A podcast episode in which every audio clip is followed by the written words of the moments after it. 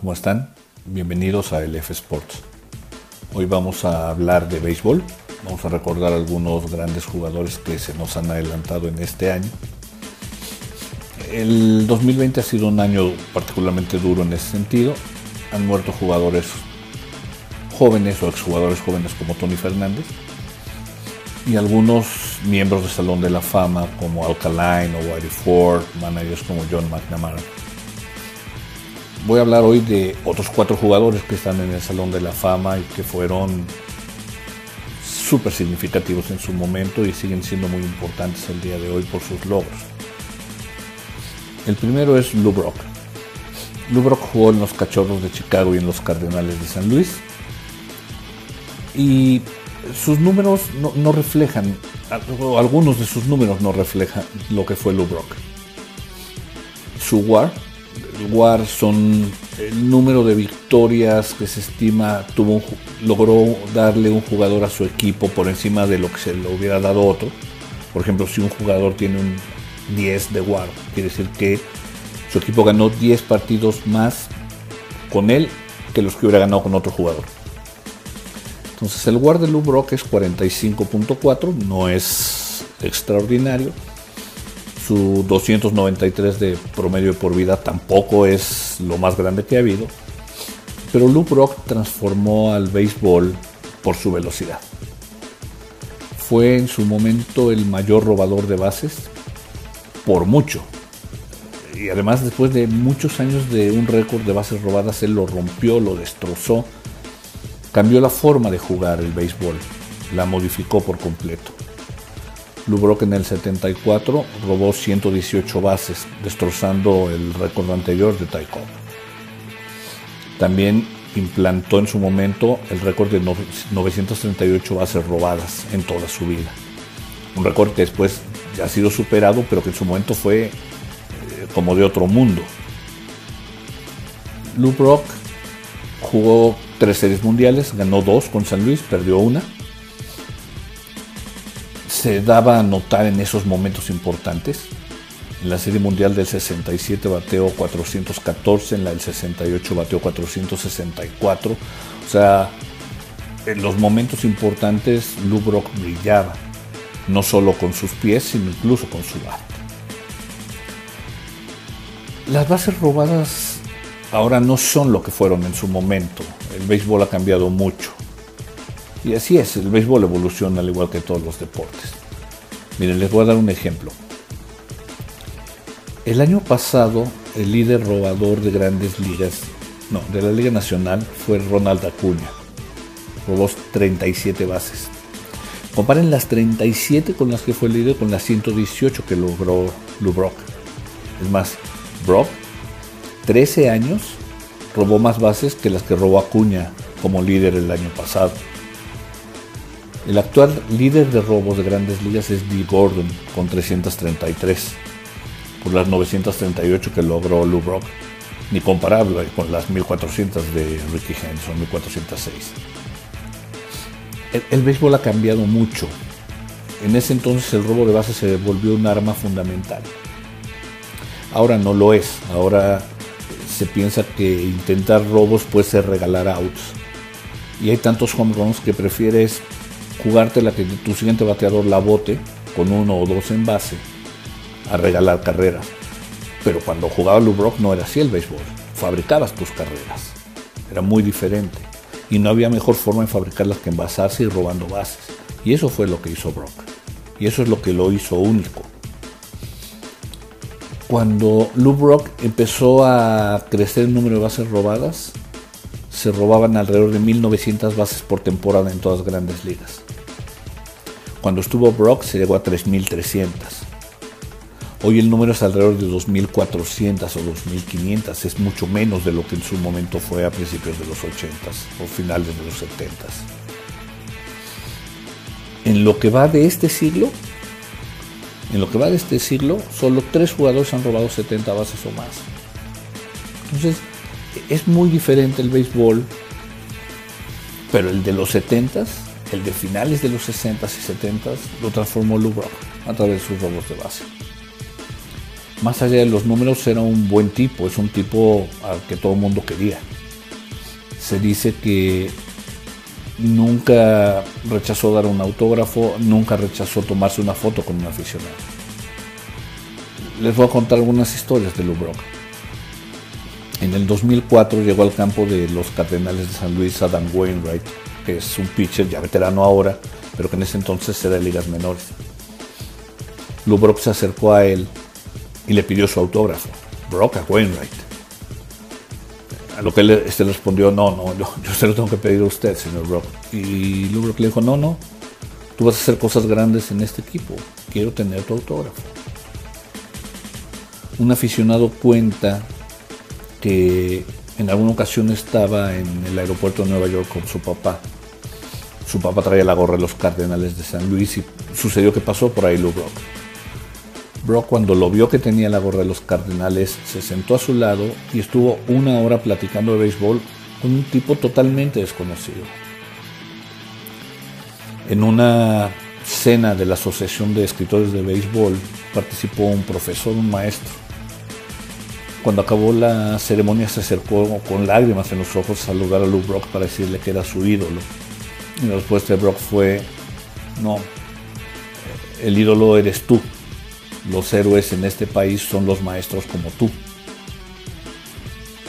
Cuenta una persona que su hermano estuvo muy enfermo cuando él estaba pequeño, cuando tenía 10 años. Se debatía entre la vida y la muerte. Se enteró Lou Brock y sin avisar llegó a la casa, se sentó con el niño, le regaló una pelota firmada por todos los cardenales.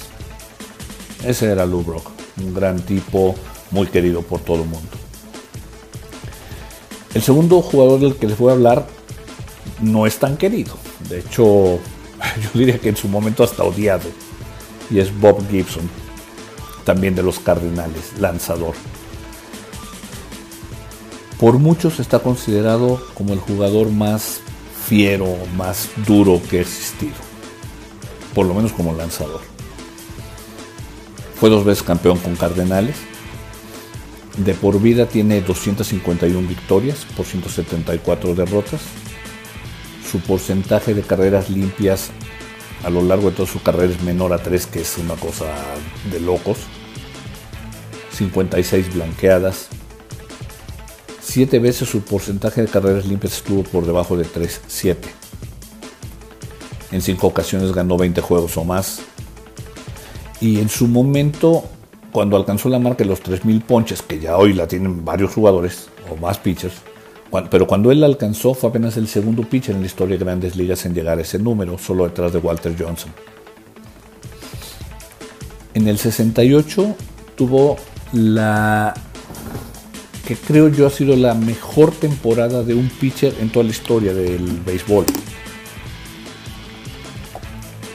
En ese año ganó 22 juegos y perdió 9. Su porcentaje de carreras recibidas por juego, de carreras limpias, fue de 1.12. O sea, en promedio le anotaban 1.12 carreras por partido. Es, es un número de locura, ahorita lo voy a poner en perspectiva. Tuvo 13 blanqueadas, donde, o sea, juegos donde no le hicieron carreras. Completó 28 encuentros, ponchó a 268 bateadores. Ese año ganó el Cy Young, el premio al mejor pitcher de la liga. Fue el jugador más valioso de la liga y ganó el guante de oro. Ningún pitcher en la historia ha tenido una temporada tan buena como esa de Bob Gibson. Otros han ganado la triple corona de ponches, carreras limpias y victorias, pero de ninguno con números tan contundentes como él. Para que se den una idea de lo que representa ese 1.12 de carreras limpias, lo ubica como el sexto mejor de todos los tiempos. Si vemos jugadores actuales, pitchers más o menos recientes, la mejor temporada de carreras limpias es de Greg Maddox, que ocupa el lugar número 48 en todos los tiempos. Los otros 47 son Gibson y 46 lanzadores que tiraban a principios de siglo. A principios de siglo era otro béisbol, la pelota volaba menos, se jugaba con una pelota todo el partido, entonces ya no estaba tan viva, no era tan dura, no se bateaban tantos home runs. Al ser una sola pelota, iba dejando marcas de donde se agarraban los pitches y podía desarrollarles más la curva. O sea, era, era otro estilo de juego, otro estilo de juego. Entonces, los primeros 47 son pitches fundamentalmente de principios de siglo, excepto Bob Gibson del 68. Eso les da una idea de lo que era él. Él en series mundiales tuvo nueve partidos, de los cuales completó ocho. Ganó siete juegos y perdió dos. Su porcentaje de carreras limpias fue 1.89. Impuso un récord de ponches en serie mundial cuando en el 68 ponchó a 17 bateadores de los Tigres. Entonces, Gibson también en los juegos importantes crecía, daba más, era, era más, incluso si se puede. Cuando hablo de que el béisbol es diferente o cambia, piensen en esto. En el 2019, el líder en juegos completos en grandes ligas completó tres partidos. Gibson en el 68 completó 28. El líder actual en juegos completos de los pitchers que todavía están inactivos es Justin Verlander, tiene 26. Gibson tuvo 255. O sea, Verlander tiene la décima parte de los juegos completos que tuvo Bob Gibson. Es otro béisbol. No digo mejor, ¿eh? no, no, no, no soy de los que cree que el béisbol de antes es mejor que el de ahora. Pero era otro béisbol. Y Gibson lo jugaba a su máximo nivel.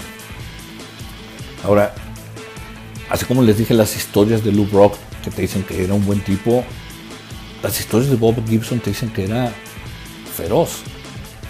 Dick Allen, que se enfrentó a él, decía que cuando Gibson te daba un pelotazo, se te acercaba para ver si ya habías tenido suficiente o necesitabas más. No le gustaba ir a los juegos de estrellas, odiaba los juegos de estrellas, aunque lo llamaran, porque no hablaba con nadie. Y no hablaba, no hablaba con nadie porque su punto era, todo el año trato de ganarle a estos jugadores porque voy a fraternizar con ellos ahora. Cuando Dusty Baker, ahora manager de los Astros, llegó a grandes ligas, Hank le dijo, no hables con Bob Gibson, no le sonrías, no te le quedes viendo.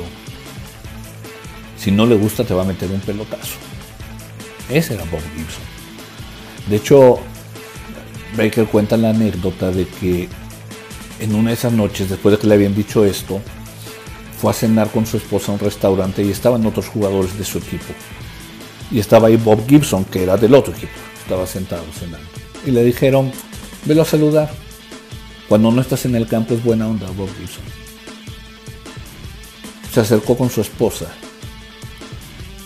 Cuando le dijo buenas noches, Gibson le dijo, ¿por qué demonios me vienes a hablar tú a mí? Buenas noches, señora Baker, mucho gusto. Así era Bob Gibson. Doc Harvey, umpire de grandes ligas, dijo que si le hubiera tocado enfrentarse a Barry Bonds y Bonds bateaba uno de esos cuadrangulares kilométricos que se le quedaba viendo la pelota, que Gibson le hubiera arrancado de un pelotazo un arete a, a Bonds en su siguiente turno al Hay un jugador, no famoso, pero jugador Pete LaCock de los Cachorros, que en alguna ocasión le dio un doblete a Gibson y se quedó regodeándose. No le gustó al, al pitcher de los Cardenales. Unas semanas después se volvieron a enfrentar y cuando iba a batear no encontraba sus bats. La coca. Preguntó por ellos y sus compañeros dijeron, no lo necesitas, te van a meter un pelotazo. Dijo, no es así, o sea, ya pasaron varias semanas. Se paró a batear, ¡pum! Pelotazo. En su siguiente turno, ¡pum! Pelotazo. Le dio, por cierto, un home, home, run a Gibson en el partido de retiro del pitcher de los Cardenales, lo cual no le gustó nada. La siguiente vez que se encontraron fue en un juego de veteranos 15 años después. ¿Qué hizo Gibson cuando se lo encontró bateando? Pelotazo. Gibson no era un tipo lindo, no en el campo, pero sigue siendo un gran, gran jugador, histórico jugador. El tercero que les voy a platicar es Joe Morgan, uno de mis grandes ídolos de mi infancia, segunda base. Cuando él llegó a Cincinnati a principios de los 70 fue muy criticado el cambio, porque Joe Morgan era un jugador de unos 70 de estatura, o sea, no, no era alto. Venía de los Astros de Houston, no había hecho gran cosa. Entonces fue muy criticado en Cincinnati, aunque al final fue de los jugadores más queridos. Fue el jugador más valioso de las temporadas del 75 y del 76. En un equipo en donde estaban Johnny Bench, Pete Rose, George Foster, o sea, unos equipazos. Déjenme darles algunos datos. Entre los jugadores no pitchers, tiene el WAR número 21 de entre todos los jugadores. En cuanto a sus números ofensivos, es el número 18. O sea, es el, de acuerdo a esta cifra, al WAR, es el decimoctavo mejor jugador ofensivo en la historia del béisbol. Fue dos veces el más valioso y cinco veces quedó entre los 10 más votados al más valioso de la Liga Nacional. Cinco guantes de oro, 10 juegos de estrellas. Se retiró como el decimoprimer, es el decimoprimer lugar en bases robadas de todos los tiempos. Quinto de por vida en bases por bolas recibidas. Entró al Salón de la Fama en su primer año. Yo creo que el, los votantes han cambiado, eh, los periodistas han cambiado. Pero hay algo que a mí me hace pensar que el racismo en su momento todavía existía, incluso en este tema. Cuando él entró al Salón de la Fama, también entró ese mismo año Jim Palmer, jugador picherazo notable de los Orioles, que ganó tres Young. Pero bueno, Jim Palmer entró con el 93% de los votos, Morgan con el 81.8% me parece inconcebible que uno de los mejores jugadores de todos los tiempos solo haya tenido 81.8% de votos para entrar al Salón de la Fama. Es, es fuera de sitio. Morgan se adelantó a su época. Él se envasaba muchísimo, muchísimo. Fue cuatro veces el jugador que más se envasó en la liga. Recibía muchas bases por bolas y cuando digo que se adelantó a su época es porque en su momento, cuando él jugaba en los 70, los jugadores se envasaban, nos esperaba que se envasaran por hits, por dobles, dar cuadrangulares. La base por bolas no era tan bien vista. A él le importaba poco, él lo que quería era estar en base. Y eso ya es muy de nuestra época, muy de esta época.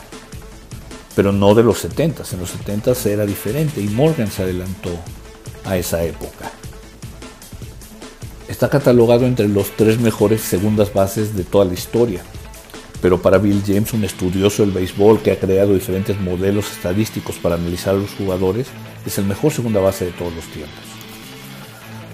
Morgan, cuando jugaba, tenía una particularidad que era aleteaba, se paraba, aleteaba dos veces. Miles de niños en ligas infantiles cuando él jugaba, aleteaban tratando de imitarlo. Yo creo que eso debe haber sido extraordinario para él. Fue comentarista de béisbol o analista de béisbol en los domingos por la noche después de retirarse. Extraordinario analista también. Muy crítico del béisbol, pero a cambio de otros críticos, él era muy, muy escuchado por el comisionado, por beisbolistas, por exbeibolistas, umpires, porque era un tipo entregado al deporte, a su deporte, y que nunca tuvo agendas ocultas. Entonces, cuando Morgan criticaba algo, se le escuchaba, porque se sabía que no era nada más que en beneficio del béisbol sus críticas o de lo que él creía era en beneficio del béisbol. Tipo serio, luchó contra el racismo, extraordinario Joe Morgan. Fue la pieza faltante que tenían los rojos de esos setentas con él llegaron a campeonatos. De hecho, el del hit con el que son campeones en el 75, frente a Boston, en el séptimo juego. Pete Rose lo cataloga como el mejor robador de bases que ha habido. Y decía, no en los números, pero porque Morgan solo roba bases cuando vale la pena robar las bases. Y una vez que decide robar una base no hay forma de tenerlo. Johnny Bench dijo que fue el mejor jugador con el que le tocó participar en el béisbol. Y miren que Johnny Bench le tocaron extraordinarios jugadores. En alguna ocasión, cuando le preguntaron a Morgan el que aportaba en la máquina roja de Cincinnati, dijo que Johnny Bench era el jugador más talentoso que había. Que Pete Rose era el que trabajaba más duro, más entregado. Tony Pérez era el héroe, de los grandes momentos. Dijo, yo, yo simplemente sé, sé hacer poquito bien todo. Porque Morgan daba home runs, dobles, sencillos, empujaba carreras, anotaba muchísimas, recibía bases por bolas, era guante de oro. Morgan es de los jugadores más completos que ha habido en grandes ligas. Y el cuarto y último jugador del que voy a hablar es Tom Seaver, Tom Terrific. Tom Seaver fue un pitcher de los Mets de Nueva York. También jugó en otros equipos como Cincinnati y Chicago, pero su gran época es con Nueva York no hay un jugador más representativo e importante en la historia de los Mets que Tom Seaver. O sea, han pasado 50 años de que se fue de ahí y sigue siendo el jugador más representativo en la historia de ese equipo.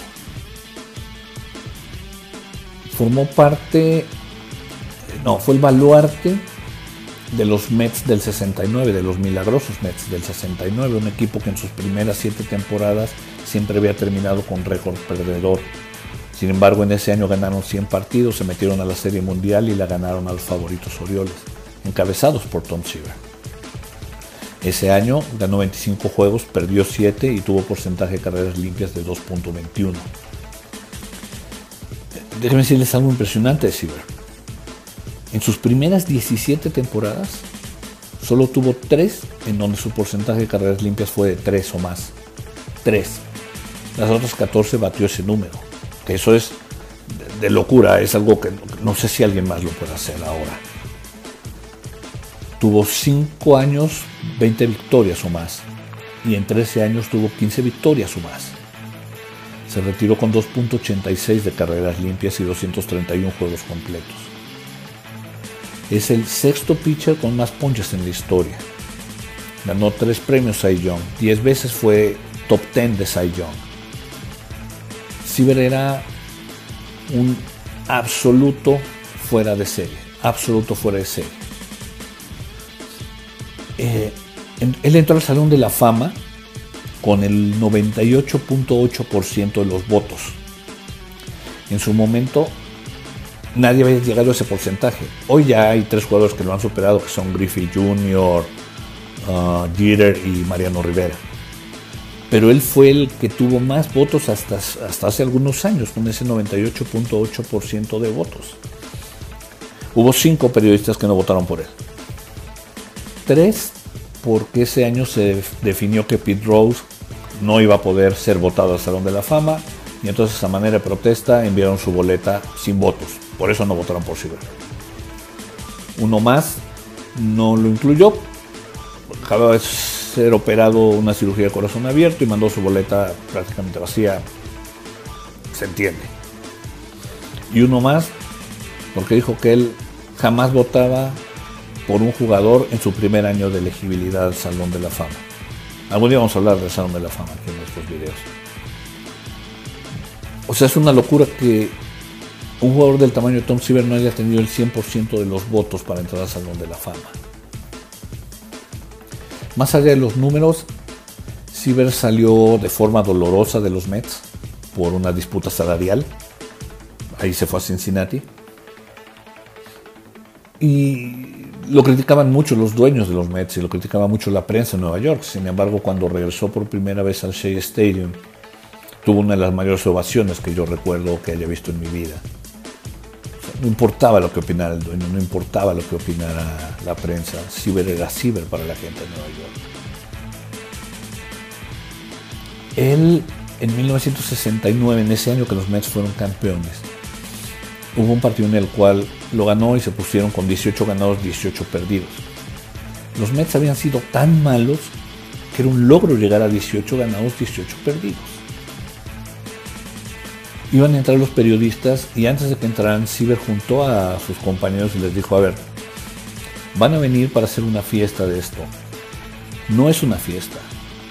Estar con igual número de ganados y perdidos no nos ayuda a ser campeones. Nosotros vamos a estar para ser campeones. Así que cuando entren los periodistas, no quiero celebraciones.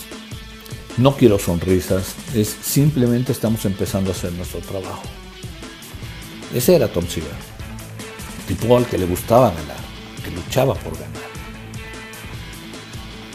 Él en el 2013 se supo que empezaba a perder la memoria. En el 2007 su esposa dijo que, tenía, sufría demencia y nunca más nadie vio a Siever. Tenía una característica, cuando él lanzaba, bajaba mucho la rodilla derecha, la arrastraba de hecho por el montículo. Siempre acababa los partidos con la rodilla derecha llena de tierra. Después de su muerte, en el primer partido que jugaron los Mets, por cierto, contra los Yankees, a manera de homenaje los jugadores todos se llenaron la rodilla derecha de tierra, todos se le ensuciaron. Ese fue el pequeño homenaje que le hicieron al gran Tom Seaver. Hank Aaron comentó que es o fue el mejor pitcher que enfrentó en toda su vida. Escuchar eso de Aaron quiere decir algo. En algún momento en el 70 Tom Seaver implantó récord de ponches con 19 en un partido, pero lo notable es que además ponchó a los últimos 10 bateadores a los que enfrentó. O sea, no existía el tema de está cansado, ya no da más. Seaver ponchó a los últimos 10 bateadores a los que enfrentó ese día. El béisbol, al igual que otros deportes, nos deja recordar a los jugadores. Silver, por ejemplo, es el primer pitcher que yo vi lanzar en vivo en un partido de grandes ligas.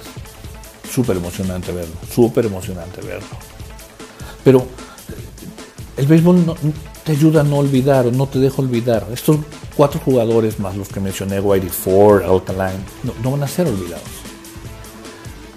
Y, yo creo que hay diferentes formas por las cuales recordamos a los jugadores. Por ejemplo, hoy tenemos los videos. Hay, hay videos de ellos en sus series mundiales o en diferentes partidos. No es como cuando jugaban Cobb o, o Babe Ruth, que hasta se ve medio cómico en los videos. No, con esos jugadores ya hay evidencia, ya, ya, los puedes volver a ver, puedes ver lo buenos que fueron. Otros son las estadísticas. El béisbol está lleno de estadísticas, guarda muchas estadísticas. Lo, que yo he dicho hoy son números de ellos, que los comparas con otros y te van a ayudar a decir siempre, ah, mira, Joe Morgan fue un buen jugador. En 80 años alguien dirá, Tom Seaver era un gran pitcher, aunque no lo haya visto nunca, porque están las estadísticas. Está el Salón de la Fama, que me parece a mí una de las grandes ideas en el deporte, porque pones la placa de un jugador, su gorra, sus zapatos, recortes de periódicos. Entonces hay una evidencia documental, hay algo ahí, un museo que cuando vas y lo ves, aunque no hayas visto a Joe Morgan, ya sabes que ahí está. Aunque no hayas visto a Bob Gibson, sabes que ahí está y ves su placa y lees lo que dice. Entonces el Salón de la Fama es otra forma. La cuarta para mí es las historias que nos contamos. Yo aquí estoy pudiendo compartirles estas historias. Pero a mí mi papá me contaba historias de Sandy Koufax, de Duke Snyder, de Stan Musial, de Mickey Mantle. Y, los que hoy ven béisbol, eventualmente a sus hijos les contarán de Mike Trout, de Kershaw, de Verlander, de Mookie Betts. Entonces, esas historias que se cuentan de papás a hijos o de comentaristas nos ayudan a preservar la memoria de estos enormes jugadores. Pero, pero ¿saben qué es lo que los preserva más, lo que los deja más con nosotros? es el amor que le tenemos cada uno de nosotros al béisbol. Yo soy un absoluto enamorado del béisbol. Y yo estoy convencido que Brock, Morgan, Gibson, Siever son fundamentales en ese amor que le tengo al deporte, porque los vi, los vi jugar y me enamoré del, del béisbol. Me enamoré de verlos batear, de verlos lanzar, de verlos correr. Entonces, se quedan en uno, más allá de las estadísticas, más allá de las fotos, más allá de los videos, se quedan por el gusto que tiene uno por ese deporte, por el amor que tiene por ese deporte. Y eso es lo que a mí me hace agradecerle a Brock, a Gibson, Morgan y a Siever, que se hayan entregado al béisbol y nos hayan dado momentos tan memorables. Otra vez, más allá de las estadísticas, más allá de las anécdotas, es lo que dejaron en el campo cada vez que se paraban y cada vez que jugaban. Gracias por haber estado en el F Sports. Nos vemos próximamente con otro, con otro capítulo de información. Gracias.